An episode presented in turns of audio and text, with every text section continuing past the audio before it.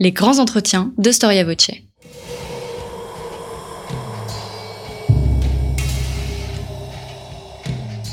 Une émission de la rédaction de Storia Voce.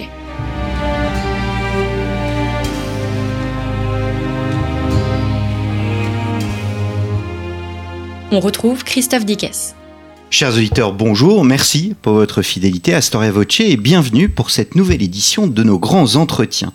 Nous entamons une nouvelle rentrée, nous allons bientôt souffler notre quatrième bougie, alors nous sommes bien évidemment assez fiers du long chemin parcouru de cette aventure, une aventure qui n'a été possible que grâce à la volonté d'une équipe et surtout à la générosité de vous, chers auditeurs. Je vous rappelle ainsi que Storia Voce est une radio associative qu'elle ne pourra continuer à vivre que grâce à votre aide. N'hésitez à nous soutenir si vous en avez les moyens. Comment faire? C'est assez simple. Rendez-vous dans la rubrique Soutenez Storia Voce à partir de la page d'accueil de notre site internet. Un grand merci d'avance. Alors nous garderons en mémoire euh, longtemps cette image dramatique de Notre-Dame en flammes, ce funeste 15 avril 2019, qui vit partir en fumée une part non seulement de notre patrimoine, mais aussi, disons-le, de notre âme et de notre civilisation, bref, de ce que nous sommes. Pourtant, pour qui connaît un peu l'histoire, cette image terrible qui révélait notre impuissance s'est répétée à de multiples reprises. Que l'on songe à Chartres à la fin du XIIe siècle, mais aussi à Reims en 1914. Dans une moindre mesure, les églises, les monastères et leurs cloîtres ont eux aussi été victimes de destruction plus ou moins voulues selon les époques. Storia Voce vous propose aujourd'hui de partir à la découverte de ces églises en ruine, du haut Moyen Âge à la Grande Guerre de 14, en passant par l'époque de la Réforme et de la Révolution française. Que représentent ces églises touchées de plein fouet par les aléas de l'histoire? Comment le romantisme va-t-il s'emparer de ce symbole? Quel rôle aussi va jouer la littérature, vont jouer la littérature et les sources dans ces représentations? C'est ce que nous allons voir avec Mathieu Lours. Mathieu Lours, bonjour. Bonjour. Merci d'avoir répondu à notre invitation. Vous êtes historien de euh, l'architecture. Vous avez consacré de nombreux ouvrages à l'histoire euh, des cathédrales, notamment l'autre temps euh, des cathédrales et cathédrales d'Europe paru chez chez Masneau et Picard pour le premier. Et Picard pour le premier. vous venez de publier, j'allais dire un, une histoire des représentations, parce que c'est aussi une histoire des représentations, Église en ruine, des invasions barbares à l'incendie de Notre-Dame paru aux éditions du Cerf. On pense, euh, Mathieu Lours, que tout est fait, au fond, pour l'éternité, euh, surtout dans notre vision de l'histoire, mais dès qu'une église existe, elle court un risque, celle de la ruine. Oui, tout édifice, et en particulier les églises, sont mises à l'épreuve dès leur existence, parce que tous les aléas peuvent se cumuler, et quand on essaie de faire un peu un bilan, une typologie de pourquoi est-ce que les églises sont en ruine, eh bien on voit que tous les facteurs concourent à cela en fait. D'abord le manque d'entretien, ce qui est je pense le premier facteur de ruine des églises depuis qu'elles existent, les accidents, les incendies, les séismes, et puis la volonté destructrice des hommes. Parce que l'Église est soit un dommage collatéral dans le cas d'un conflit, soit un objectif de guerre ou de guerre civile. Hmm. Quand est-ce qu'apparaît ce sentiment, euh, cette volonté de préservation des choses? Alors préserver les choses dans leur état, je dirais, stylistique précédent, ça apparaît après les guerres de religion. La première fois qu'on reconstruit à l'identique une église, c'est en France, euh, après les guerres de religion, quand on décide par exemple de reconstruire la cathédrale de Valence en style roman en 1610, ou la cathédrale d'Orléans gothique en 1598. Auparavant, ce qui compte, c'est de reconstruire l'institution ecclésiastique, hmm. de restituer une église qui est la mémoire de la précédente, mais dont l'aspect n'est pas du tout lié à ce qu'était celle, celle qui euh, existait auparavant. C'est le cas à Chartres. Vous avez mentionné l'incendie de 1194. Il n'est pas question de reconstruire une église romane à Chartres en 1194. Mmh, mmh. Donc les, destructions, on va le voir pendant l'émission, sont des moments où on peut évidemment reconstruire et faire autrement. Oui. Cette notion de patrimoine, euh, on la doit aussi à la Révolution française. On se souvient de l'abbé Grégoire et du rôle de mmh. l'abbé Grégoire euh, par rapport à, cette idée. Alors c'est une sédimentation longue, mais c'est effectivement le 18e qui est le moment de, de bascule, parce que euh, c'est au 18e siècle qu'on commence à considérer qu'un monument soit autre chose qu'un écrit. Que le terme de monument, ça s'applique d'abord aux chartes, aux grands, aux grands documents de l'État royal et de l'Église. Et puis progressivement au XVIIIe siècle, on arrive à cette idée que le monument, ce qui garde une trace du passé, puisse être un édifice, et que cet édifice puisse être en ruine. C'est en Angleterre que ça commence, avec l'idée d'antiquité nationale. L'idée que comme il n'y a quasiment pas de vestiges euh, romains en Grande-Bretagne, Mhm. eh bien les antiquités, ce sont en fait les églises gothiques en ruine. Ça commence dans les années 1720 en Angleterre, et chez nous, c'est la Révolution qui précipite l'évolution. En 1795, Milan publie Les Antiquités nationales, où on a, cette fois-ci, les églises gothiques qui sont en train d'être vendues, d'être démolies, d'être dépecées depuis les lois de 1790. Est-ce que euh, une église en ruine est comparable à un château en ruine ou une maison en ruine? Alors, tout dépend qui regarde. Si c'est le regard d'un ecclésiastique, ou plus largement d'un intellectuel chrétien du Moyen Âge, pas du tout. En revanche, à partir du 18e, 19e, avec le regard romantique, les choses se rapprochent un petit peu, parce que ce que les romantiques créent, c'est la ruine gothique. Cette ruine gothique, ça peut être un château, ça peut être une église, mais ce qui est intéressant dans la ruine d'église, c'est qu'elle renvoie à une sacralité. Une sacralité à laquelle on a attenté, ou une sacralité qui a été abandonnée. Donc c'est une sacralité qui n'est plus vraiment religieuse, qui n'est plus nécessairement religieuse. Un sacré qui finalement permet de resacraliser quelque chose d'autre. Hmm. Les romantiques utilisent la ruine d'église pour resacraliser le paysage et pas forcément pour le christianiser. Hmm. Et ça, c'est vraiment le paradigme de l'époque contemporaine. Et c'est grosso modo dans les années 1750-60 en Angleterre que ça arrive, et en France assez brutalement au début du 19e. À travers l'histoire, et on pense à l'histoire médiévale, alors un, des grands intérêts de votre ouvrage, bien évidemment, c'est que vous remontez très loin dans le temps, et on va y venir, mais dans la- l'Antiquité, la période de l'Antiquité tardive, le, le haut Moyen Âge, de manière générale, euh, pendant euh, toutes ces époques, l'époque médiévale, euh, l'époque des, des, des guerres de, euh, de, de religion, détruire une église est une profanation? C'est clairement une profanation. Euh, c'est une profanation qui a pour but d'attenter à l'identité de l'ennemi. C'est-à-dire que quand on va pratiquer la politique de la terre brûlée pendant la guerre de Cent Ans, ou euh, quand on a affaire aux, bandits qui s'attaquent à des villages en Provence, par exemple, fin 13e, début, euh, pardon, fin 14e, début, début 15e, eh bien, on brûle le village et on brûle l'église avec. Parce que c'est attenter à l'identité la plus profonde de la communauté qu'on veut rançonner, détruire, punir, par exemple.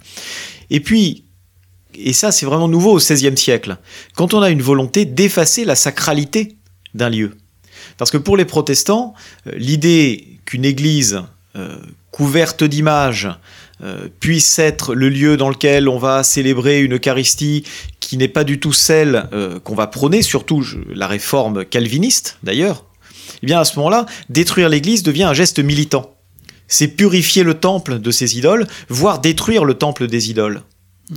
Et euh, à ce moment-là, on doit s'interroger pourquoi laisser une ruine? Pourquoi laisser un élément d'un édifice qu'on a voulu faire disparaître? Or, dans de nombreux cas, les protestants, par exemple, laissent toujours la tour ou le clocher. C'est le cas à Uzès, c'est le cas à Nîmes. Ils rasent la cathédrale, ils laissent le clocher. Pourquoi? Parce que le clocher, ça peut servir comme poste de guet, et c'est un, édi- un édifice identitaire de la ville, par exemple. Donc la ruine est là pour rappeler peut-être qu'il y a eu une sacralité qui n'est plus une sacralité actuelle, mais aussi parce qu'elle a un usage. Alors, le Star se- s'emploie à mettre en valeur les sources, euh, Oui. et les sources sont très importantes. Comment écrire l'histoire des, des ruines? Sur quelles sources peut-on s'appuyer? Alors, jusqu'à euh, jusqu'aux ruines laissées par les guerres de religion, je dirais qu'on a quasiment que les ruines, enfin du moins, on n'a pas de ruines comme source. Les sources, ce sont les écrits qui parlent des ruines. Parce que jusqu'aux guerres de religion, on a globalement tout reconstruit ou tout effacé. Quand un édifice tombait en ruine, soit on en prenait les matériaux pour construire une nouvelle église ailleurs, c'est ce qui arrivait à la cathédrale de Riez par exemple, ou bien on, euh, avait une reconstruction in situ. À ce moment-là, il ne reste que les écrits. Et notamment pour toute la période des grandes invasions, qui va grosso modo des Vandales vers 450 jusqu'aux dernières invasions vikings ou sarrasines jusqu'au vers l'an 1000, eh bien, on n'a plus aucune ruine. Or, on sait qu'il y a eu des hécatombes d'églises au moment de ces invasions. Donc, ce sont les chroniqueurs qui vont nous donner l'idée de ce qu'étaient ces églises en ruine. Et les chroniqueurs se fondent non seulement sur les souvenirs peut-être d'avoir assisté ou par des témoignages relevant de l'oralité, mmh. mais aussi sur toute une banque d'images qui sont des images euh, tirées de l'écriture. La destruction du temple de Jérusalem, par exemple, ou bien euh, la destruction des temples des païens par les, par les Israélites, ou par Samson, par exemple. Donc, cette, finalement, cette sédimentation des images, qui proviennent de l'image biblique, qui proviennent aussi du topos littéraire, de la démolition, par exemple, les, les monastères brûlés par les vikings, eh bien, on se rend compte que finalement, euh, les chroniques rappellent, euh, utilisent les mêmes termes, euh, renvoient aux mêmes images fortes, et, et finalement, eh bien, ce qu'on connaît de la réalité de ces églises en ruine, c'est surtout ça. La manière dont les clercs pensent ces églises en ruine. Patrimonialement parlant, on n'a plus rien les premières, les plus anciennes églises conservées en ruine en tant que telles, vraiment laissées en ruine, c'est celles des guerres de religion en France. Hmm. Le, vous évoquiez le temple, oui. le temple de Jérusalem, c'est euh, la première ruine par excellence? Alors justement, euh, est-ce que c'est une ruine? C'est plus, c'est sa démolition, donc une ruine, une ruine transitoire. Donc 70 après. Et, et la démolition précédente, oui. 587, oui. parce qu'en fait la Bible ne parle pas de la démolition de 70. Donc les, les moines du Moyen Âge se réfèrent à la démolition par les Chaldéens en 587 avant Jésus-Christ. Et c'est celle-là la grande démolition. Parce que celle de 70, le christianisme l'a souvent utilisée comme une preuve que l'ancienne alliance était révolue. Hmm. Et c'est toute la difficulté d'ailleurs de la notion même de temple chrétien puisque le christianisme prône le fait que le temple, c'est le corps des fidèles. Dans l'évangile, dans, les, épîtres, vos, vos corps sont le temple de l'esprit. Bon. Et pourtant, il faut reconstruire des temples pour que les chrétiens puissent se réunir, et puis aussi pour que l'Eucharistie puisse avoir lieu. Donc, l'église en ruine pour un chrétien au Moyen Âge, c'est à la fois l'idée que Dieu a châtié, et donc il faut accepter ce châtiment, et en même temps, il faut relever l'église mais en se souvenant que l'essentiel est sauf, l'essentiel étant l'Eucharistie et l'essentiel étant l'église de chair qui va habiter dans cette église. Donc c'est une problématique extrêmement complexe. Et euh, en ce sens, laisser quelque chose en ruine, c'est difficile au Moyen Âge. Laisser une église en ruine, la valeur mémorielle de la ruine rappellerait plutôt une alliance révolue.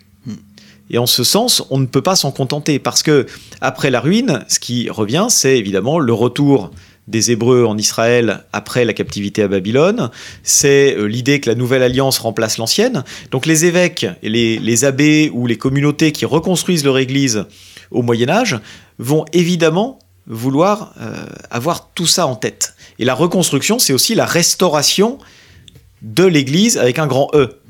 Donc évidemment, euh, la place d'une ruine dans tout ça, à part dans les lieux abandonnés. Oui, quand une ville euh, change de site, quand on va abandonner un lieu, quand il va plus y avoir de chrétiens dans tel ou tel emplacement, notamment, je pense, mais ça concerne plutôt euh, le nord de la Syrie ou l'Anatolie, vers l'an 1000, dans les guerres civilisationnelles entre Islam et, et Byzance, par exemple. Mais en Occident, en tout cas, on a sans doute fort peu de ruines d'églises au XIIe, XIIIe siècle.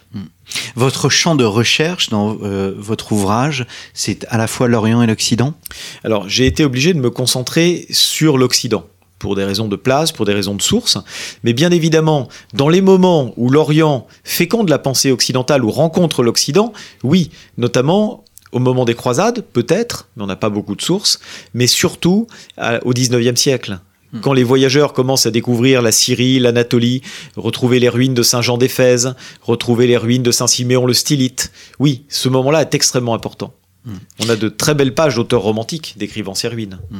Les, au, au, même titre que vous évoquiez tout à l'heure les protestants, l'islam vous montrait bien qu'Al-Aqsa, c'est le symbole du dépassement et au fond de l'avenir pour euh, le calife Omar qui l'a construit en 637. Oui, c'est-à-dire que les, les, musulmans vont changer de, de point de vue, enfin vont changer de regard par rapport aux chrétiens sur le mont du Temple. Le mont du Temple, pour les chrétiens, doit rester vide il doit rester vide parce que c'est la preuve que le christianisme a désormais l'alliance pour lui. Dans l'islam, au contraire, où il y a euh, l'idée qu'un prophète arrive après Jésus, qui lui-même serait uniquement un prophète, fait qu'on peut reconstruire quelque chose sur le mont du Temple. Et ce dôme du rocher, et, avant lui la mosquée Al-Aqsa, euh, montre ce réinvestissement des lieux. Donc l'islam relève une construction de ces ruines pour montrer qu'il est désormais euh, le monothéisme qui rétablit la vérité. Alors que les chrétiens, au contraire, avaient le Saint-Sépulcre, qui s'opposait à la ruine du mont du Temple. Hmm. Donc c'est tout ça est un dialogue, et euh, quand les musulmans détruisent le Saint-Sépulcre en 1009, euh, quand on a cette destruction du Saint-Sépulcre, c'est en quelque sorte euh, un dialogue comme ça entre les deux monts de Jérusalem qui sont en- tantôt en ruine l'un puis l'autre. Et ensuite, quand les Byzantins euh, obtiennent l'autorisation de le reconstruire, on a cette dualité qui est toujours présente à Jérusalem, et où le judaïsme aujourd'hui est euh, celui qui va avoir cette lecture des ruines avec le, mur des lamentations. Alors, euh, on fait, un, bond dans le temps. Je voudrais rester sur l'Antiquité tardive et, le Haut Moyen Âge. D'abord, l'Antiquité, c'est important. L'origine des églises, on la situe au IVe siècle? C'est oui, c'est- c'est-à-dire que l'idée d'un édifice public destiné au culte chrétien, c'est postérieur à l'édit de Milan, 313. C'est donc une décision politique de Constantin qui rend possible le culte chrétien. À partir de ce moment-là, on a des basiliques, et ces basiliques, évidemment, peuvent courir le risque de la ruine. Hmm. Alors, il y a des lieux où on adore les martyrs, enfin où on adore, on n'adore pas les martyrs, mais on, on rend un culte aux martyrs. Et il y a, il faut distinguer ces lieux des églises à proprement parler où il y a un culte. Alors, il y a plusieurs configurations. Soit on construit un martyrium, c'est-à-dire un édifice souvent de plan centré sur la- le tombeau du saint, C'est le cas de Saint-Pierre? Euh, non, à Saint-Pierre, on a construit la basilique elle-même. C'était le cas, par exemple, à Sainte-Constance. Euh, on avait le, le martyrium et puis l'église à côté. Mais dans d'autres, on va construire la basilique sur le tombeau, Ouais. avec ce qu'on appelle une confession, c'est-à-dire une sorte de crypte un peu à ciel ouvert en dessous du maître-autel de la basilique, Ouais. où apparaîtra la tombe du saint. Mm. Donc c'est le cas à Saint-Pierre, euh, c'est le cas à Saint-Paul-hors-les-Murs aussi, dans beaucoup de basiliques romaines, on a cette construction en confession. Et donc l'idée euh, que l'Église repose sur les corps saints, c'est fondamental dans le christianisme. Et ça renvoie à l'idée d'ailleurs que, par métaphore, l'Église en ruine peut aussi être une relique en quelque sorte. Mm. Mais ça apparaîtra plutôt avec le, avec le franciscanisme Est-ce qu'on siècle. est-ce qu'on date euh, précisément Je crois que dans les hôtels, il y a des, il y a des, euh, des reliques de Oui, martyrs? oui, il y a une obligation dans le, dans le catholicisme à avoir des reliques dans l'autel. hein. Et ça, ça date, ça reprend cette tradition de célébrer sur les corps saints. Donc de célébrer sur le tombeau du martyr. Ça rappelle l'incarnation, tout simplement. Alors le euh, l'époque de l'Antiquité tardive et euh, du, du Haut Moyen Âge. euh, les destructions d'églises, elles sont dues principalement à quoi? Aux abandons, aux guerres? Elles sont dues essentiellement aux invasions et à la rétractation du fait urbain. C'est-à-dire que les villes flottent dans des habits beaucoup trop larges. Si on pense à Rome, qui a peut-être compté un million d'habitants à l'apogée de l'Empire, au Xe siècle, il n'y a plus que 50 000 habitants. Donc certaines églises tombent en ruine, notamment celles qui sont situées hors les murs. Vous avez un lieu magnifique à Rome, qui est Sainte-Agnès. Sainte-Agnès, aujourd'hui, vous avez une petite basilique le, long de la Via Nomentana, qui a été bâtie à partir du 6e, 7e siècle, et une énorme basilique de l'époque constantinienne, complètement en ruine, Hmm. parce qu'elle était trop grande, elle ne servait plus. Donc, est-ce que c'est les barbares qui l'ont incendiée? Est-ce que c'est simplement parce qu'il y avait plus d'habitants, que donc une petite église plus proche de la route euh, convenait? Donc, il y a ça, il y a cette grande mutation des villes qui a laissé euh, des sortes de déserts d'édifices ecclésiastiques. Dans de nombreuses villes, ap- après la reprise du fait urbain, notamment euh, à Paris, ces églises sont reconstruites. Mais Rome a eu tellement de modifications et a redécollé tellement tard démographiquement que on a dans la, dans la périphérie romaine encore ces églises en ruine de la fin de l'Antiquité. Hmm. Ce qui est, ce qui en France, n'est- moi j'ai pas de- d'exemple comme ça euh, que j'ai pu trouver dans le d'abandon de ce genre. Ce qu'il y a d'étonnant, c'est de, de voir la perception de ces destructions par ses contemporains.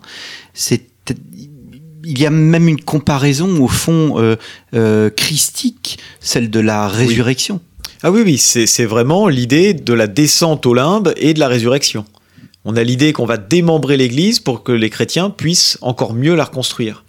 En fait, c'est les, les évêques et les moines qui assistaient à la démolition de leurs églises euh, dans ces grands moments de mutation, de basculement civilisationnel, essayaient de leur trouver un sens. Et ce sens, eh bien, ils vont le trouver dans l'Ancien Testament, ils vont le trouver dans les écrits de Saint Augustin, qui est l'un des grands témoins de ces, de ces destructions d'églises, et qui lui-même est mort lors du siège d'Hippone. dans lequel on peut supposer qu'il y a eu une destruction ensuite de, de la ville. Mm. Oui, il y a une vision augustinienne de la ruine. Bien sûr, Mm. bien sûr. Mm. Et, les, et les jansénistes s'en sont souvenus quand ils euh, parlent des ruines de Port-Royal. Alors, d'un point de vue plus institutionnel, le, des personnages, évidemment, jouent un rôle particulier, bon, en dehors de ceux qui détruisent les, les- les bâtiments, le bâtiment lui-même, c'est l'évêque et, et- et l'abbé, le père abbé. Oui, ce sont vraiment les, les personnages clés. Reconstruire une église qui menace ruine, quelle que soit la cause de la ruine, c'est être le nouveau Salomon. Celui qui va à nouveau donner à son peuple un lieu décent qui convienne pour exercer le culte. Donc il y a une question mémorielle. Être celui qui reconstruit, c'est celui dont on va garder la trace, et celui pour lequel on va prier. Donc, il y, a cette, euh, action de reconstruction qui est extrêmement importante, à tel point qu'à partir du XIIe et XIIIe siècle, les rois vont essayer aussi d'entrer dans cette logique de la perpétuation de la mémoire par l'édifice. C'était quasiment l'apanage du clergé jusqu'au XIIe siècle. À partir du XIIe, on voit les donations royales augmenter et les rois fonder euh, bien davantage des basiliques et même contribuer à la construction de cathédrales, ce qui n'était pas du tout institutionnellement gagné. L'histoire de, de ces ruines est intimement liée aussi, au fond, à l'histoire économique et à l'histoire euh, démographique. Oui. Encore que parfois elles se disjoignent, c'est-à-dire que euh, on a parfois dans des périodes de crise des fondations très importantes. L'abbaye de Saint-Denis, en plein 7e siècle, est une, est une fondation euh, majeure, par exemple. Et puis, parfois, on n'a aucune proportion entre le nombre d'habitants et la taille de l'édifice, ou le nombre de moines et la taille de l'édifice. À où on a un donateur qui paye ou des domaines qui sont rentables, même si vous n'avez que 15 moines, vous pouvez avoir une église de 100 mètres de long. Hmm, hmm. On n'a pas évoqué cette image qui est bien connue, c'est le songe d'Innocent III. Oui, ça c'est fondamental parce que c'est ce qui va nous permettre pour la première fois d'avoir une représentation d'église tombant en ruine dans l'art occidental. Mais là, c'est une représentation symbolique Bien sûr. de, euh, bah, de la décadence de l'Église, Oui. des péchés de l'Église. Oui, il y a euh, Saint François d'Assise et ce qu'Innocent III et Innocent IV ont fait de Saint François d'Assise, c'est-à-dire un personnage médiatique, on dirait aujourd'hui, qui permet de, de renouveler l'Église, est lié à l'image justement d'une Église en ruine avec un petit e. Puisque chez Saint François, euh, mais aussi chez Saint Dominique, on a l'idée qu'un pape voit le saint fondateur de l'ordre mendiant tenir une église en train de s'écrouler, généralement la basilique du Latran, qui est la cathédrale de Rome, donc l'église du pape, et que le pape se rend compte que ce saint peut sauver l'église avec un grand E de la ruine. Et donc un peintre comme Giotto, bien évidemment, va saisir l'opportunité de figurer le songe d'Innocent III la basilique d'Assise, où on voit une véritable église soutenue par le saint, une église dont la ruine est indiquée par le fait qu'elle penche, que les colonnes commencent à se briser. Donc pour la première fois, un peintre va laisser cette représentation.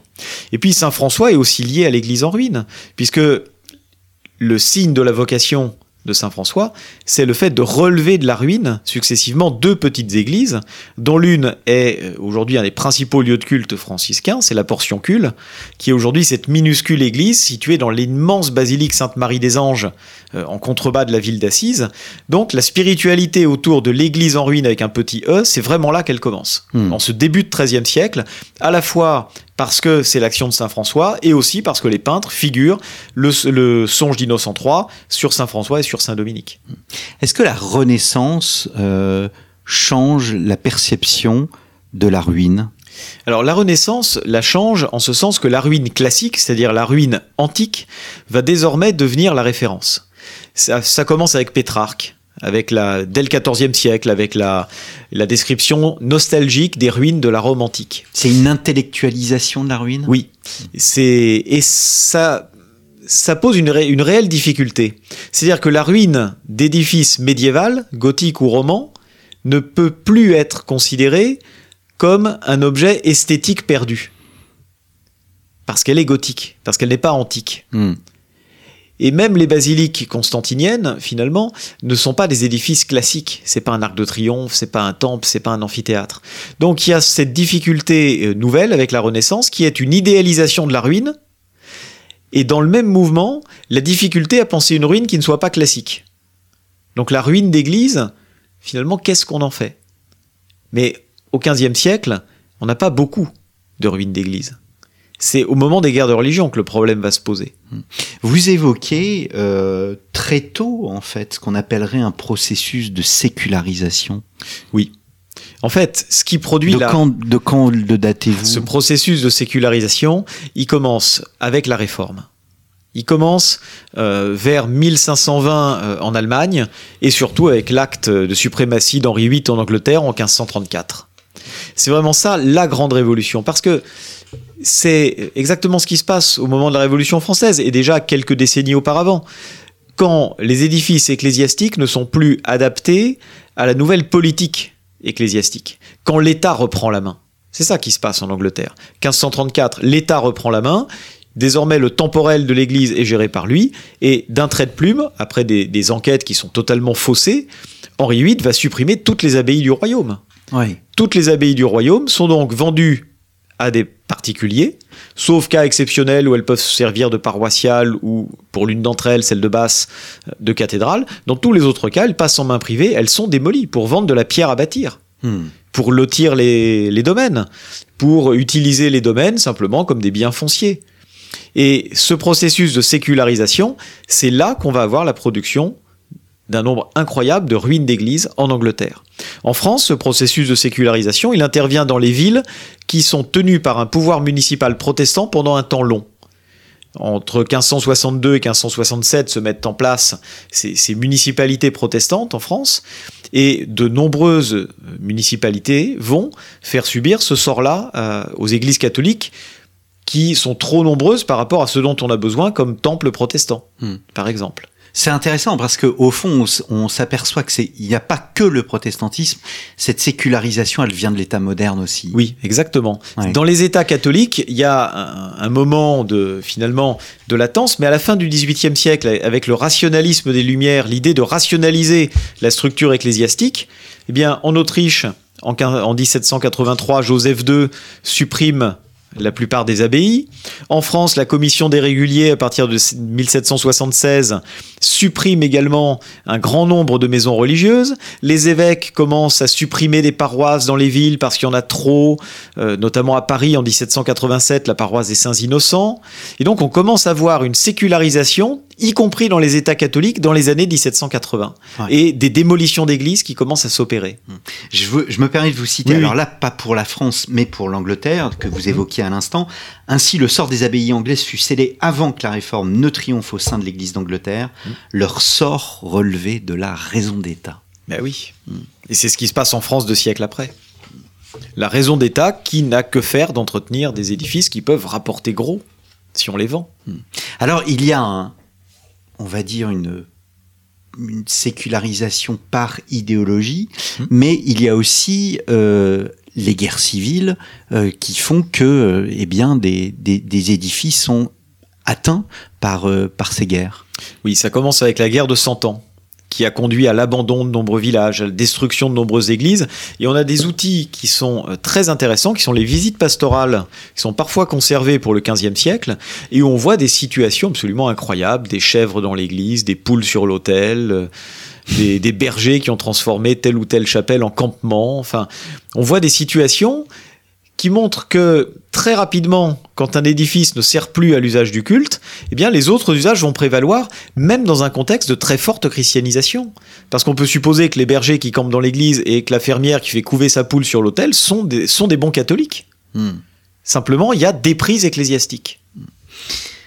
Si- alors, vous l'évoquiez euh, tout à l'heure en début d'émission, mais je voudrais euh, y revenir, euh, et surtout en cette période, au fond, parce que euh, on déboulonne les statuts, mais il y eut euh, d'autres temps euh, où sévissait euh, cette forme d'iconoclasme, et il y a eu un iconoclasme protestant, Oui, c'est- bien connu depuis les brillants travaux d'Olivier Christin. que vous citez Bien largement. sûr, oui. bien sûr, c'est c'est un historien qui a complètement révolutionné cette manière de penser le rapport du protestantisme aux, aux images. Et il y a effectivement cette volonté d'épuration de l'édifice de culte par les protestants. Toujours entre 1562 et 67. Le portail de la cathédrale de Bourges, par exemple, est euh, sciemment, les, cinq portails sont sciemment euh, détruits par la municipalité pendant les quelques semaines où les protestants sont au pouvoir. On va détruire les vitraux, on va s'attaquer aux hôtels. Mais euh, cette idée d'épuration de l'édifice de culte se distingue de la démolition de l'édifice de culte. Dans de nombreux lieux, les protestants ne vont rester que quelques jours ou quelques semaines et ils vont pas commencer une démolition de l'édifice de culte. Simplement l'épurer pour pouvoir y célébrer le culte. Mais dans certaines villes, très rapidement, euh, les intérêts de la municipalité euh, ne sont pas d'entretenir des dizaines d'églises anciennement catholiques, mais au contraire de les vendre. Et à Lyon, notamment les églises Saint-Just et Saint-Irénée, sont très rapidement euh, accaparées par des, entrepreneurs en travaux publics qui vont les faire démolir dans les, dès la fin de l'année 1562. Vous dites la France de la fin du XVIe comptait dans ses paysages urbains et ruraux un nombre important d'églises en ruine dans une proportion sans doute bien plus importante que pendant la guerre de, de 100 ans. 16e siècle, Oui. c'est aussi le concile de Trente. Le concile de Trente et tout le mouvement euh, à la fin du XVIe et euh, au XVIIe siècle va souhaiter, euh, le mouvement de contre-réforme notamment, restaurer ces églises? Oui, la plupart des églises en France ont été relevées de leurs ruines. Pas forcément totalement. On a encore aujourd'hui des, des églises partiellement en ruine ou totalement en ruine. La cathédrale d'Alette, la cathédrale de Maizet, par exemple, sont, sont en ruine. Et c'est pas du tout la, la révolution. C'est vraiment les guerres de religion qui les ont euh, démolies. Et euh, dans la plupart des cas, on a trouvé l'argent. Pas à Alette, pas à Maizet Hmm. pour des raisons euh, totalement différentes. À Maizet, parce que le siège épiscopal est transféré à La Rochelle, et à Alette, parce que le siège est trop pauvre pour reconstruire autre chose qu'une cathédrale provisoire dans un ancien réfectoire monastique. Bon. Mais effectivement, si on prend les gravures euh, du XVIIe siècle représentant les abbayes, comme celle du Monasticon Gallicanum, on voit très souvent une nef euh, inachevée, un contrefort qui donne dans le vide, comme à Saint-Jean d'Angély, par exemple. Tout ça, c'est ce qui n'a pas pu être relevé ou ce qui a été relevé plus modestement suite aux guerres de religion. Le, c'est, c'est à ce moment que se pose la question de la reconstruction à l'identique? pour la première fois. Pour la première fois, on se dit il faut réparer les troubles des guerres civiles, parce que le terme de guerre de religion n'existe pas, hein. c'est les guerres civiles, c'est comme ça qu'on les appelle, ou alors les dévastations des religionnaires, mais pas guerre de religion en tout cas. Et effectivement, il y a pour la première fois cette idée de l'identique, parce qu'il faut réparer. C'est ce qu'on appelle aujourd'hui euh, la résilience, un terme moderne un peu fourre-tout, mais c'est assez vrai. Il y a plusieurs cas comme ça où on veut l'identique. À Valence, on fait un procès à l'architecte en 1614 parce qu'il a pas parce qu'il a transformé les voûtes romanes du déambulatoire. Et on oblige les sculpteurs à Nîmes et à Valence à faire des, sculptures romanes. Et comme ils savent pas, ils font des statues 17e avec des grosses têtes. Et- et volontairement ratées, c'est assez amusant. Mais on veut vraiment la cathédrale d'avant. À Orléans, c'est différent. À Orléans, on va reconstruire en gothique la cathédrale, non pas telle qu'elle était, mais telle qu'elle aurait dû être. Parce qu'on avait commencé à la reconstruire au début du XVIe siècle, tout n'avait pas été fini, eh bien on va donner l'illusion que cette reconstruction euh, commencée a été finie. Et donc à Orléans, jusqu'en 1829, de 1598 à 1829, on reconstruit une cathédrale gothique, mais qui n'est absolument pas identique à la cathédrale gothique précédente. Et on va même détruire les seules parties qui avaient survécu aux guerres de religion, parce que le, le- Condé fait sauter en 1568, enfin du moins des soldats du, de Condé en 1568 font sauter la cathédrale, les tours romanes restent debout, bah, ces tours romanes on les, on les détruit au XVIIIe siècle pour construire des tours pseudo-gothiques. Donc là, on est dans une conjugaison à la fois de la, la, soit de la continuité, soit de la rupture. Exactement. C'est-à-dire que ce qui compte, c'est pas forcément le vestige, du moins avant le 19e siècle, ce qui compte, c'est pas l'authenticité du vestige. C'est le fait que la reconstruction euh, puisse donner à l'édifice un état qui soit politiquement satisfaisant. Or, l'idée d'Orléans, c'était que le roi construise une grande cathédrale qui montre la restauration de l'État. Hum, hum. Et ju- bah, ju- justement, je tombe sur ce passage, l'affirmation de l'État qui, comme en Angleterre, peut décider la sécularisation des édifices jugés non nécessaires, ce qui conduit à leur ruine. Donc là, c'est- un autre sujet. Mhm. Donc c'est l'Église qui, en ruine, acquiert une, une sorte, une nouvelle force. Elle, parce que, encore une fois, c'est le geste de celui qui reconstruit est un geste politique très fort, et on le voit encore aujourd'hui avec Notre-Dame. Et euh, le fait de laisser en ruine rappelle en même temps les risques que peut courir un édifice. Il y a aussi ça. La, la ruine a une- a- est aussi mémorielle. Mais simplement, au XVIIe, XVIIIe siècle, on ne peut pas encore la penser de cette manière-là. C'est le XXe siècle qui, le premier, va assumer de laisser sciemment un édifice ruiné en ruine. Parce que les ruines romantiques, elles sont belles parce qu'elles ont été ruinées par les aléas de l'histoire, par les hasards, euh, le, par, le passage du temps. Mais euh, elle n'a pas de valeur mémorielle précise. Elle commémore surtout un état d'âme. Les véritables églises laissées en ruine volontairement au XXe siècle alors qu'on aurait pu les reconstruire, ça c'est terriblement 20e. Ça hmm. correspond à la brutalisation des sociétés, à l'idée d'avoir un mémorial de guerre. Ouais. C'est complètement différent de, ce qui se passait encore 150 ans avant. Alors je reste sur le 17e et le 18e malgré tout. Hmm. Euh, on évoquait tout à l'heure Innocent III, le songe, euh, la représentation de cette église en ruine. Est-ce que dans ces représentations euh, picturales, on observe une, sorte d'inflation de, représentation? Alors, au 17e, 18e, pas beaucoup de ruines d'églises dans les tableaux presque pas. Des monuments de type gothique, de type ecclésiastique, mis en pièces dans les tableaux des deux peintres lorrains que les napolitains appellent Montsou Desiderio, par exemple. Euh, mais finalement pas grand-chose. C'est la fin du XVIIIe siècle et le début XIXe qui montre euh, l'émergence du sujet église en ruine ou église en démolition. En France, plutôt église en démolition, avec Demachy euh, et Hubert Robert, bien évidemment, qui portent un regard fasciné et fascinant par leurs œuvres sur les églises parisiennes en train d'être détruites. Hein, Demachy et euh, Robert représentent notamment tous les deux la démolition de l'église des Innocents, ce qui montre même qu'en 1787, déjà le fait de démolir une église a quelque chose de la fascination romantique. Et quand Hubert Robert représente dix ans plus tard la démolition de Saint-Jean-en-Grève à Paris, c'est absolument incroyable. On a un, brasier dans l'église parce que les, ouvriers sont en train de, brûler les charpentes. La fumée de plomb, celle qu'on a vue au moment de l'incendie de Notre-Dame, jaune qui émerge de tout ça. Les deux tours de l'église qui sont encore debout, le ciel à l'arrière. Bon, c'est fantastique. Et puis, les peintres allemands, eux, et anglais, vont plutôt proposer une méditation sur les ruines où le temps a déjà fait son ouvrage. Ça va être le cas, par exemple, de Turner à Tintern, ou à Jumièges d'ailleurs, parce qu'il a aussi représenté des abbayes françaises, où on a la végétation accrochée aux ruines, ou encore de Friedrich avec ses abbayes en ruines perdues dans les montagnes, au milieu de forêts décharnées, au milieu de, de ciels d'hiver. Voilà, tout ça euh, fait de la ruine d'église un des grands sujets du romantisme. Hmm. Mais encore une fois, les peintres français nous ont laissé très peu de ruines d'églises dans un cadre naturel. Ils ont plutôt été fascinés par la destruction des églises. Alors la révolution, évidemment, passage euh, obligé. Vous avez un terme assez terrible. Hein, c'est, c'est la révolution, c'est la fabrique de la ruine. Oui, parce que c'est la première fois qu'on va démolir des églises et arrêter à un moment donné de la démolir pour avoir une ruine. Parce que la ruine est belle, parce que la ruine surtout est à la mode. Et que quand on achète une abbaye vient d'être vendu comme bien national, on va d'abord détruire l'Église. Pour deux raisons. Ça évite le retour des moines au cas, en cas de contre-révolution. Et deuxièmement, parce que c'est très rentable. Vous allez revendre les matériaux et ça va vous permettre de financer, par exemple, la rénovation d'une aile de l'ancienne abbaye qui va devenir votre résidence à la campagne. Et puis parce que ça fait chic.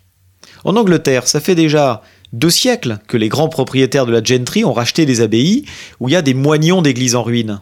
Et comme l'Angleterre est à la mode, les propriétaires français du début du 19e siècle vont vouloir leur ruine d'église. Donc ils vont arrêter la démolition à un certain moment de manière à laisser un bout de transept comme à Chalice, une façade comme à Erivo, où c'est Benjamin Constant lui-même qui opère la démolition de l'ancienne abbaye et qui fait arrêter la démolition de manière à avoir une ruine gothique dans son parc. Hmm. Donc cette mode de la ruine fait qu'on va façonner notamment ces ruines, on va laisser volontairement des parties un peu en équilibre, parce que ce qui fascine, c'est évidemment le passage du temps. On va laisser ces ruines se végétaliser. Voilà, donc les Français se mettent à la mode anglaise et fabriquent des ruines. Hmm. L'abbaye de Jumièges, très rapidement, dans les années 1820, le propriétaire va ouvrir le parc aux visiteurs, et notamment aux visiteurs anglais, parce que les touristes anglais adorent aller voir ces ruines qui viennent de euh, d'exister. Chez eux, les ruines ont deux siècles. En France, euh, les ruines, euh, elles ont dix ans. Hmm.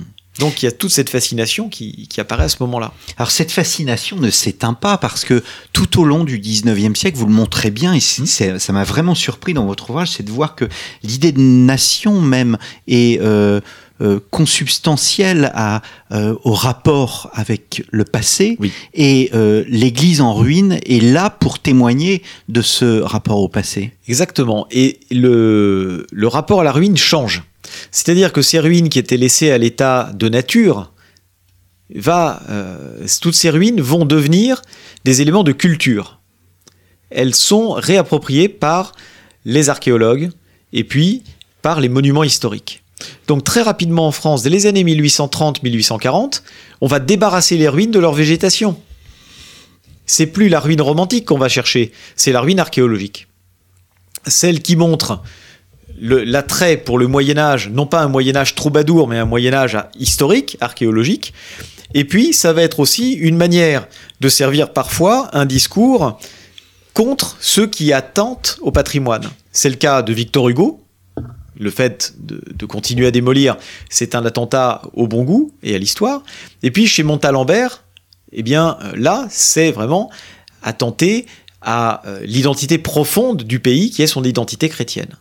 C'est lui qui sert le discours le plus spécifique sur les ruines d'église. Mhm.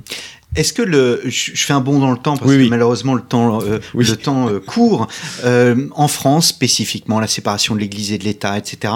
Tous ces tous- les débats sur les biens de l'Église, euh, Pidis qui dit je préfère le bien de l'Église plutôt que les biens de l'Église et donc qui préfère laisser euh, les, les, les églises à, à, à- l'État, euh, que représente euh, la ruine à, à, cette époque? C'est un enjeu politique. Parce que les églises sont pas en ruine en 1905. Euh, Il y a des, faïences, comme aujourd'hui, certaines qui sont en ruine, mais pas toutes. Et quand Maurice Barrès s'empare du- de ce thème entre 1906 et 1910, La grande, La grande pitié. des églises de France. Voilà. Oui. c'est avant tout politique. Les églises pourraient tomber en ruine si on ne fait rien. Et l'idée, c'est que la désacralisation de l'église pourrait conduire à sa ruine. Le fait est que ça n'est pas arrivé, parce qu'on a trouvé un équilibre en France grâce aux lois de 1907, de 1913 et puis à ce qui se passe dans les années 1920, qui fait que généralement, entre les mairies et l'affectataire et les services de l'État, on s'arrange quand même pour que l'Église puisse être préservée ou qu'un lieu de culte soit fourni aux catholiques. Mhm. Même si des évolutions récentes montrent que parfois, euh, aujourd'hui, ça peut être remis en cause. Et aujourd'hui, la ruine est devenue euh, touristique? La ruine est éminemment touristique. Elle attire beaucoup, euh, notamment euh, lorsqu'elle est liée avec un site naturel. Parce que la ruine et la nature se marient très bien. Moi, l'image qui me vient en tête, c'est les ruines de l'abbaye de la Pointe Saint-Mathieu en Bretagne. Ou les, les ruines de l'église Saint-Félix de Monceau sur le massif de la Gardiole au-dessus de Sète. Ça, c'est des lieux magiques. Eh bien, merci beaucoup. euh, Merci à vous. Mathieu Lourdes. Église en ruine, des invasions barbares à l'incendie euh, de Notre-Dame paru aux éditions euh, du Cerf et L'autre temps des cathédrales et cathédrales d'Europe, deux autres ouvrages que vous avez euh, écrits. Il me reste à vous remercier, chers auditeurs, pour votre fidélité et je vous donne rendez-vous la semaine prochaine pour un nouveau numéro de nos grands entretiens.